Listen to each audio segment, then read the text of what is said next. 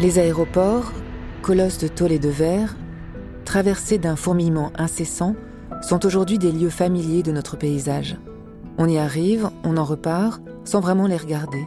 Quand on voit le terminal 1, on a l'impression d'un ovni quand même, surtout à l'époque, d'une forme qu'on n'avait jamais vue, d'une conception qu'on n'avait jamais vue. Avec leurs dédales de couloirs, le bruit des roulettes sur les tapis roulants, leur café, leur boutique. On faisait la bringue à Paris et puis on allait prendre le, petit déj à Orly. Voilà, c'est parti du truc. euh, allez, on va à Orly et puis euh, on prenait le café euh, devant les avions. Pour certains, ils ont le frisson du grand départ. Pour d'autres, ils sont un simple moment de transit.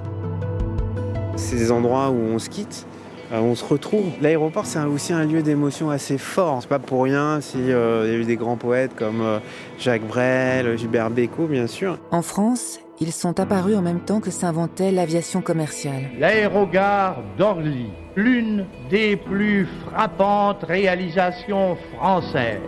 Paris va disposer d'une vraie aérogare. Il y a un côté prestige. hein. On parle de propagande aéronautique. Et ils ne ressemblaient en rien à ce qu'on connaît aujourd'hui. Dans un premier temps, c'est un peu du bricolage, si on peut dire. Vous avez une dizaine de passagers et les sièges, c'est en osier. Il n'y a pas de pressurisation cabine, il fait froid. Voilà, il faut être un petit peu, euh, un peu kamikaze, hein, d'une certaine manière. Mais il n'y a pas tant d'accidents que ça. hein. Comment ont-ils évolué à travers le temps et les changements d'usage? C'est un bâtiment relativement exceptionnel pour l'époque. Et il doit pouvoir s'étendre, puisque le principe de l'aérien, c'est que le flux des passagers, il augmente régulièrement, pouvoir euh, être relativement flexible et s'agrandir dans le temps. On est un peu dans un théâtre avec un décor bien fait, dans lequel on se sent accueilli, on se sent confortable, mais c'est un décor qu'on peut démonter et qu'on peut replacer. Ça renvoie euh, quelque chose d'à la fois grandiose et, euh, et très chaleureux, quoi.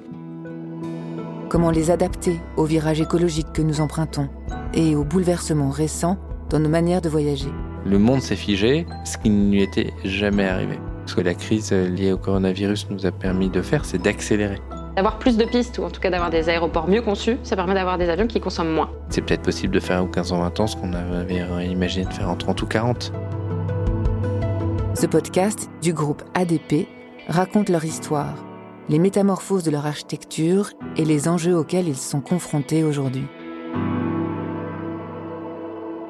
Aéroport, ce que racontent les murs.